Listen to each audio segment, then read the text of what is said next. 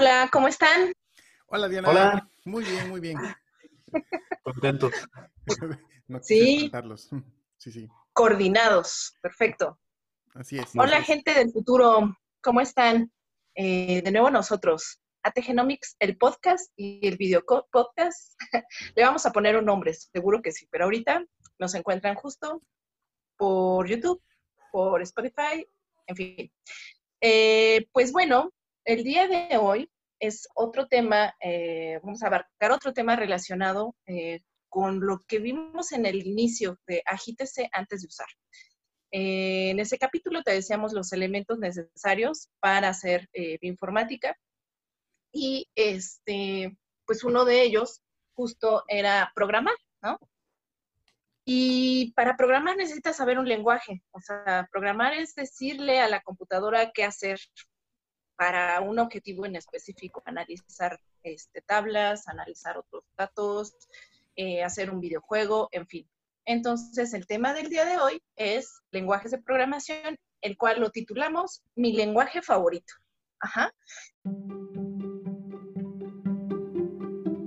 Ese es el tema y eh, pues vamos a estar discutiendo acerca de eso un ratito.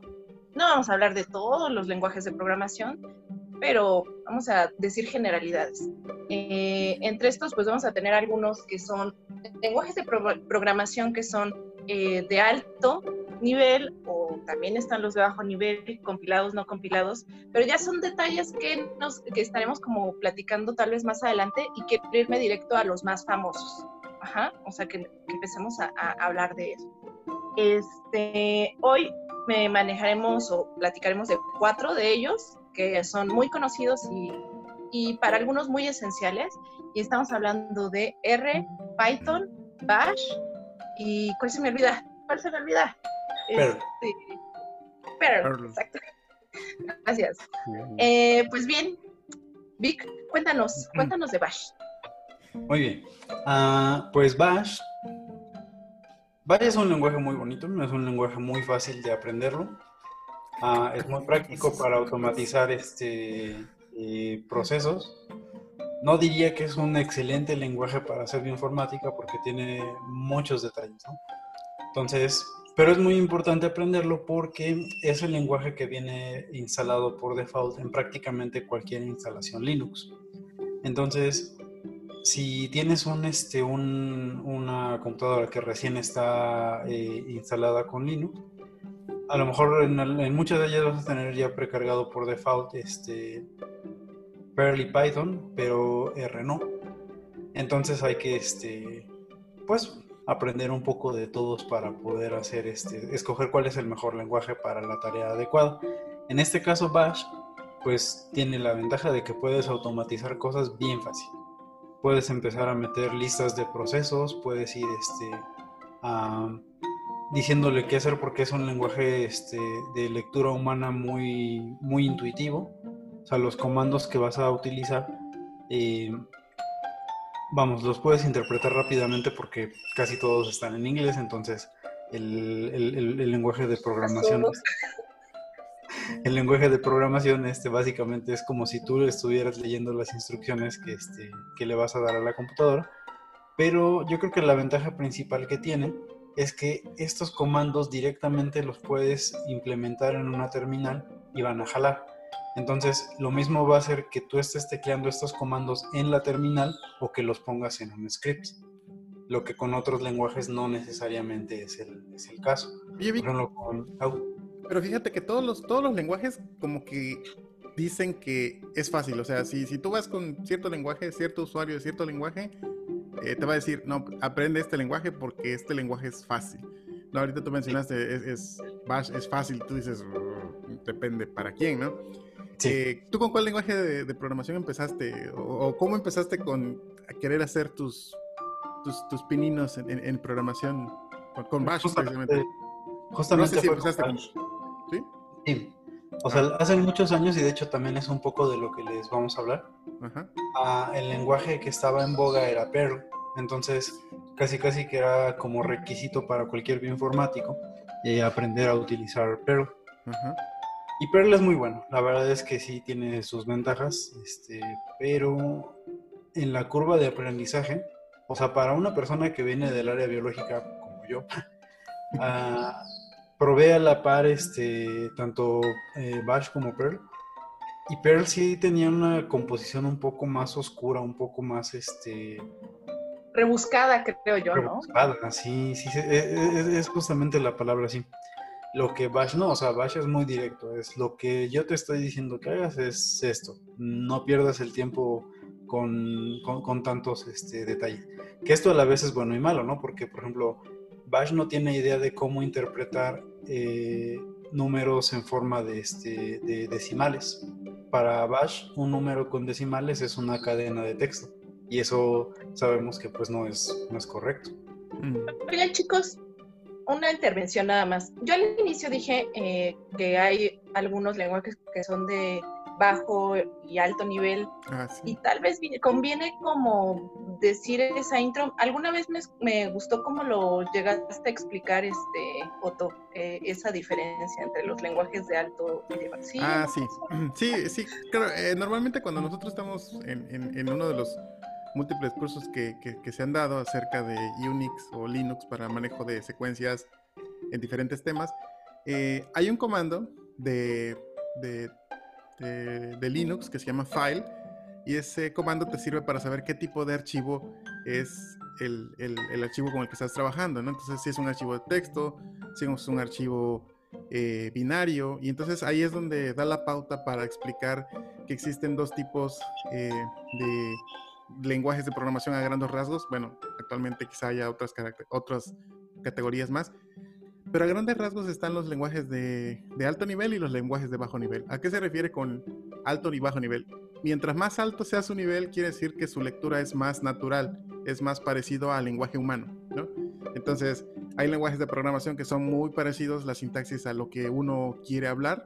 Eh, llámese Python, llámese Ruby, llámese este R también, que son lenguajes de alto nivel que su, su lectura es muy, simple o por lo menos se puede leer como si fuera inglés.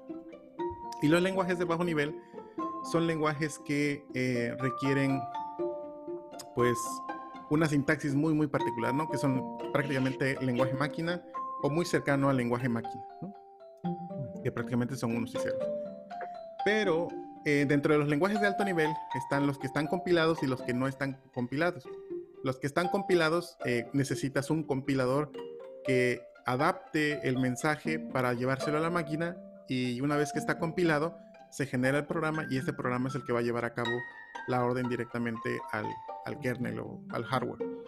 Y los otros lenguajes que son los lenguajes interpretados, que es un intérprete, que es el lector de esa instrucción y ese lector va a interpretar en el lenguaje máquina la orden que se le fue dada.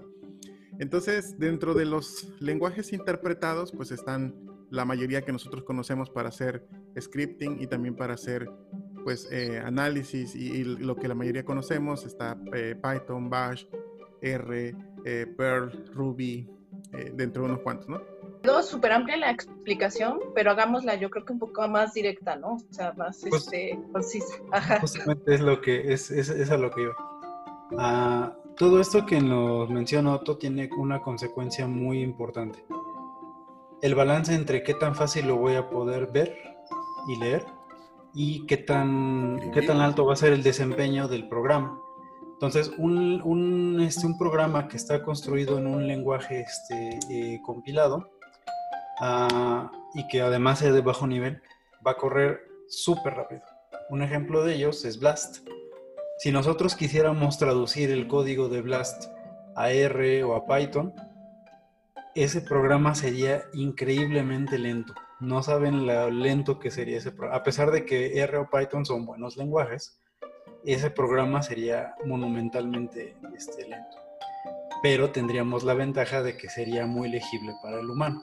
Si nosotros nos echamos un clavado al código de Blast, vamos a ver que la sintaxis es muy complicada porque tiene que Em, tiene que tener este, comandos para el procesamiento de las secuencias, la construcción del, diccionario, la búsqueda de subpalabras, el manejo de memoria, etc. Entonces es siempre una por otra. El lenguaje compilado va a ser muy poderoso, pero no va a ser tan fácil de leer. El lenguaje que está interpretado va a ser muy fácil de leer, pero no va a ser tan poderoso. Entonces tenemos que tener esta consideración a la hora de, escoger este lenguaje. Y en ese sentido, en lo que se enmarca justo de entre el alto o bajo nivel, a ver, de nuevo es alto nivel es, eh, mejor dicho, bajo nivel estás más cercano a la computadora, lenguaje computadora, estás como casi directo hablándole a la compu, digamos. De hecho, es el lenguaje ensamblador, casi. En, la, en el diagrama del, del kernel, que de hecho es de donde viene la, este, la explicación de alto y bajo nivel, hasta abajo está el procesador y la computadora y hasta arriba está el usuario. Entonces un lenguaje de alto nivel es el que está más cerca del usuario y un lenguaje de bajo nivel es el que está más cerca de manipular directamente los componentes de la computadora. Exactamente. Pero eh, dado que es de bajo nivel, a veces el, el, como entendemos el lenguaje humano, al final del día nacimos aprendiendo un lenguaje humano, o sea, inglés, español, chapaneco, claro, sí que sí, también. Entonces, tú estabas hablando al inicio de Shell y, también nos comentaste algo de Perl. ¿Algo que quieras agregar de eso o bien ya nos seguimos con R? Eh, no, pasamos a lo de R. Sí. Ah, pues entonces seguimos a R. Eh, bueno, R es, un lenguaje muy popular que surgió como eh, el sucesor de un lenguaje pues privado que, que, es S. Entonces, el lenguaje sucesor pues fue R, entonces sí, pues sí. Este, curioso. Este, entonces, eh, la ventaja que tiene RR es muy, eh, tiene muchas librerías disponibles. Fue eh, inicialmente pues desarrollado por personas con un antecedente estadístico. Posteriormente fue evolucionando hasta poder incorporar pues el manejo de multinúcleo y el procesamiento de, este, de machine learning y otras cosas que, que se fueron incrementando en R.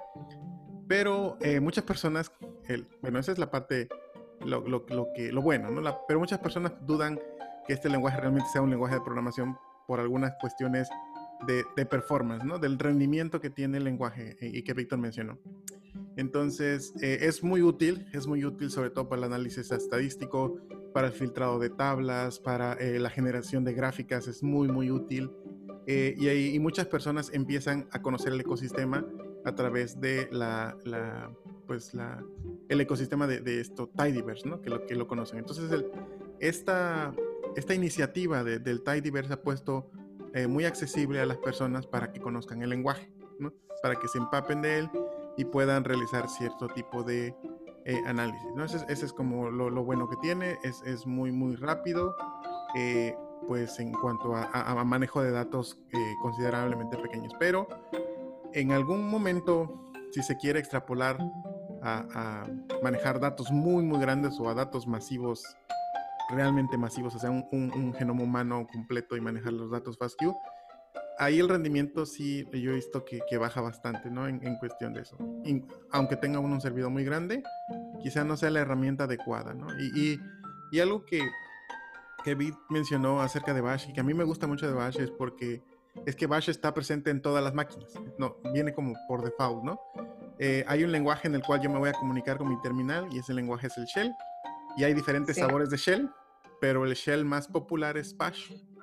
Entonces, Bash, cuando tú aprendes este lenguaje, le puedes hablar a una Mac, le puedes hablar a un, este, a un, este, a, un Linux, a un Linux Ubuntu, eh, como vimos en el capítulo pasado. Le puedes hablar a cualquiera y puedes manejar esas instrucciones sin necesidad de instalar nada. Casi, casi sacando de la caja y ya puedes utilizarlo y lo puedes aplicar en todo lado. Eso es muy bueno. Pero cuando nosotros estamos manejando eh, otro lenguaje que requiere versiones, que requiere librerías, estamos causando que haya una dependencia de, un ecosistema, de un ecosistema completo. R es muy bueno, es muy práctico, es muy, muy, muy potente, pero también tiene sus limitaciones. No hay lenguaje perfecto, todos los lenguajes tienen sus, pros y sus contras. El mejor lenguaje, pues, es el que te sirva para cumplir una tarea, ¿no? Y no, y no estar casado. Bueno, la, la opinión particular que tengo de no estar casado con uno solo. Oye, si me sirve este para sacarle el trabajo y, es más, para mí más fácil desarrollarlo en unas cuantas líneas, pues vamos con este, ¿no? O sea, en lugar de ponerse la bandera y decir, ah, los verdes. Oye, ¿y Python? hablando, o sea, está R y Python que anda re que te... Eh, bueno, o sea... Está creciendo muy, muy grande, o sea, está, de moda y la ventaja que tiene es que es un es un lenguaje multiuso, ¿no? Eso es como el caballito de batalla para muchas cosas y no solamente puedes hacer gráficas, puedes hacer este, pues el data análisis o un, un análisis explora, explora, para explorar eh, set de datos y también puedes hacer cuestiones de, de, de, manejo web, diseño web, este, interacciones entre servidor, y, o sea, va más allá de las limitaciones de un análisis en particular que pudiéramos aplicarlo a la bioinformática, sino que este lenguaje va mucho más allá, ¿no? Reconocimiento de patrones, reconocimiento de imágenes, inteligencia artificial y cosas que tú dices, el Internet de las cosas. O sea, va más allá de la aplicación que nosotros podíamos encontrar. Por supuesto que sirve para bioinformática, pero también sirve para otras cosas. Claro. que de hecho es eh, en parte eh, algo que como bioinformáticos les puede pasar en algún momento, que es que o sea, tú aprendes un lenguaje por una necesidad que es, tengo un set de datos, quiero analizarlo y necesito utilizar tal o cual programa. Pero en el momento en el que tú empiezas a ver tus datos como algo cotidiano, que es a lo mejor, si tengo que renombrar mis archivos FASTQ por el nombre del órgano, el nombre de la condición en la que los obtuve, dices, también le podría yo aplicar este, esta sintaxis a, este, a mi colección musical, ¿no? Entonces empiezas a, este, a, utilizar el lenguaje de programación para otra cosa y otra cosa y otra cosa y otra cosa. Eh, este tema es súper amplio. Eh, ahorita lo estamos dando muy por encimita en realidad, este, una súper embarrada en realidad de lo que, de lo que, se, mm. de lo que se pueda, podría hablar, porque en cada uno de esos eh, lenguajes se puede extender uno mucho más, ¿no? esto me da pie un poquito a que les quiero eh, proponer que también hagamos otro eh, eh, episodio o bien un debate, un debate de, lenguajes de, programación, en donde me gustaría que igual pudiéramos meter el, a ver, ¿por qué R y por, o por qué no R? ¿Por qué Python? ¿Por qué no Python? Porque es la pregunta que encuentras un ah, montón en los foros de la gente este que va iniciando a programar. Entonces, creo que, digo, no nos va a dar tiempo a alegar mucho de, eso, pero vale la pena hacer un debate al respecto. Pero díganme rápido, dos preguntas para cada uno. ¿Qué, este, ¿Qué otro lenguaje, además de los cuatro que ya vimos, otro de, diferente a ese, eh, creen que sería, eh, bueno, que es relevante para la actividad bioinformática? Y la segunda, ¿cuál es el que más les gusta a ustedes? Ok. Eh, Vic o yo. Bueno, otro, lenguaje que sería bueno empezar a aprender como bioinformático es un lenguaje que requiera compilación. Para, porque, bueno, los, los ingenieros y sistemas que están muy eh, aplicados en desarrollo se quejan de que los programas bioinformáticos no están optimizados para alto rendimiento. Y probablemente tengan razón. La mayoría de los programas que fueron hechos para bioinformática fueron hechos por personas con un antecedente biológico. No, no, es, no es una ley, pero la mayoría así, así es. Pero también hay, hay necesidad de, de, implementación de algoritmos, hay, hay necesidad de desarrollo de algoritmos, entonces las personas que están en sistemas también pueden introducirse en el mundo biológico para solucionar es, esa, esa carencia que hay de, de, lenguajes de, alto, de, perdón, de bajo nivel que requieran alto poder de cómputo. Entonces, una recomendación sería aprender un lenguaje que requiera compilación. De los más accesibles es este Go, que es este, un lenguaje que puede accederse a este, relativamente fácil y la sintaxis no es tan complicada como otros lenguajes como C, C++. Entonces, y puedes desarrollar alguna herramienta sencilla para empezar a jugar y a desarrollar algo más grande a futuro, ¿no? Eso, eso sería como la recomendación. El lenguaje que más uso, ahorita, el que más uso actualmente es eh, Python. Ahorita he estado utilizando mucho Python y me encanta la manera en que, se, en que puedo avanzar. Pero durante muchos años siempre, eh, digamos, como el que empecé fue con Bash, porque pues, para todo Bash, ¿no? Aquí, aquí, aquí. Hasta que pues llega un momento en que el lenguaje tiene sus limitaciones y cuando ya empiezas a hacer análisis eh, de las tablas, como dijo Vic acerca de los, los, números, Bash no es tan bueno manejando los números, pero pues busca la alternativa y tú dices, wow, o sea, puedo entender este y me facilitó mucho la sintaxis de, de, Python. Entonces, ¿por qué Python? Bueno, es, eh, depende, depende de quién te diga. Déjalo para el debate, déjalo para el debate. Pero esa, esa sería mi respuesta. Pues mis recomendaciones serían JavaScript por varias razones. Las principales es que es un lenguaje muy bonito. No es difícil de aprender. Eso dicen todos. Ah, no, pero sí está bien padre. Este, pero muy importante, les va a permitir encontrar chambas en trabajos que no son necesariamente informáticos. O sea, una persona. Bueno, pero eso si te quieres. Bueno, sí, sí, sí. Dale, dale, dale. O sea, si en algún momento te dicen, necesitamos hacer un análisis de datos y una plataforma web, tienes más chance de que te den la plaza si además de tu manejo de datos sabes cómo diseñar la plataforma web. Entonces JavaScript es un elemento súper útil. Y yo creo que no me había dado cuenta, pero este sí es como de mis favoritos. O sea, mi favorito es Bash por razones casi sentimentales, pero yo creo que en segundo lugar sería este JavaScript sin problemas. Perfecto. Eh, lamento tenerlos que, cortar, digamos, en esta inspiración y, porque podríamos estar platicando un ratote más de, programas, de lenguajes de programación. Yo no me quiero, bueno, no quiero que terminemos el, capítulo de hoy sin mencionar también, eh, creo que lo, lo, más, lo más esencial, ahorita mencionamos, ¿no? De cuáles este, programas de, perdón, lenguajes de programación se están utilizando en bioinformática, cuáles son los, los famosos también. Eh, pero mencionar también que existen eh, rankings también de, de, estos lenguajes de programación y cuáles son los más amados por los, eh, bueno, por comunidad, tanto en bioinformática o inclusive programadores. Por ejemplo, está el ranking de Stack Overflow que hizo este, su encuesta, hace una encuesta año con año y pregunta un buen de cosas, está bien interesante. Ya les dejaremos igual una, la liga de ese, este, de ese reporte.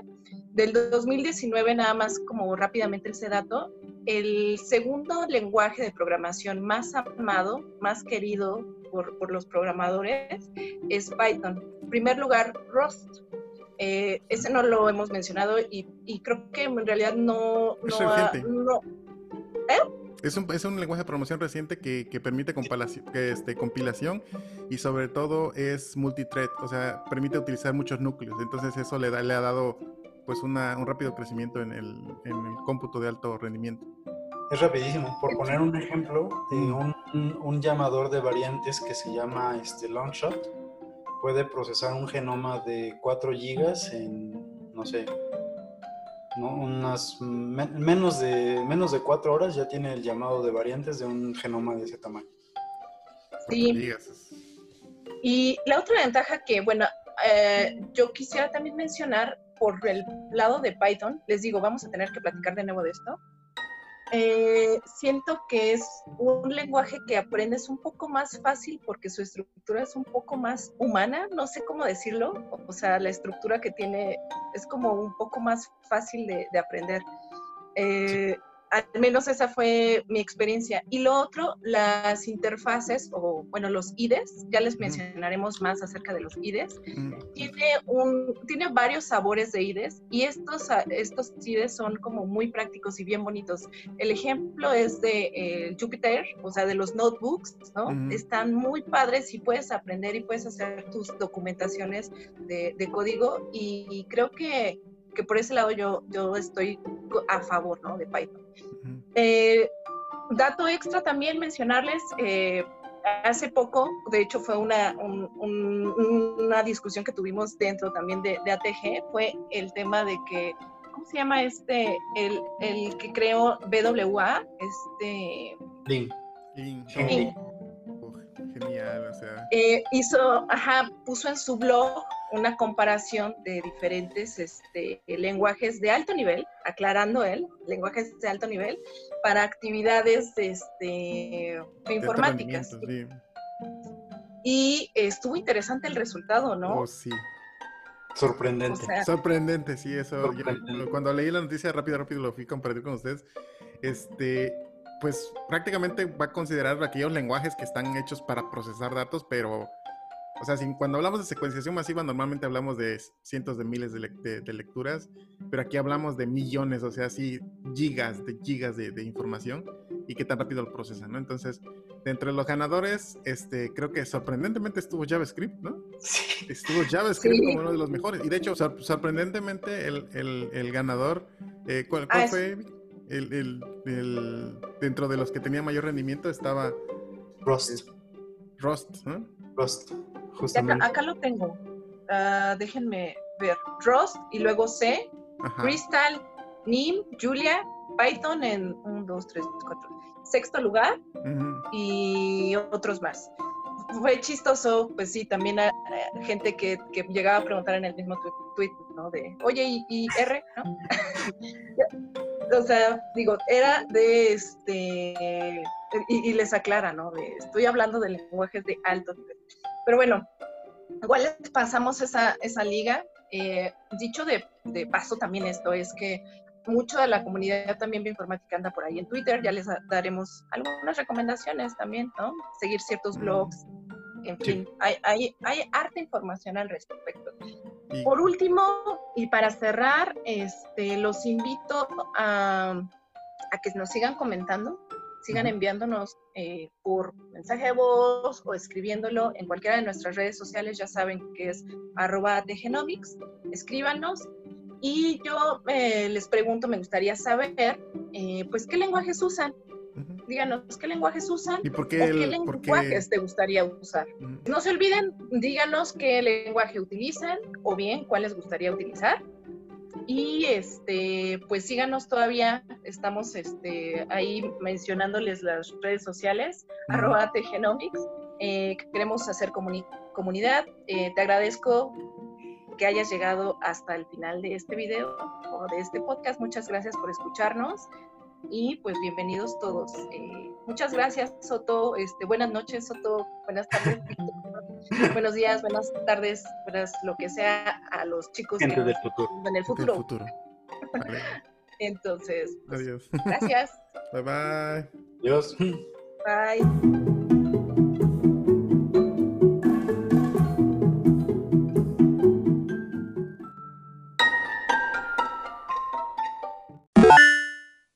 Este fue un capítulo más de AT Genomics, el podcast.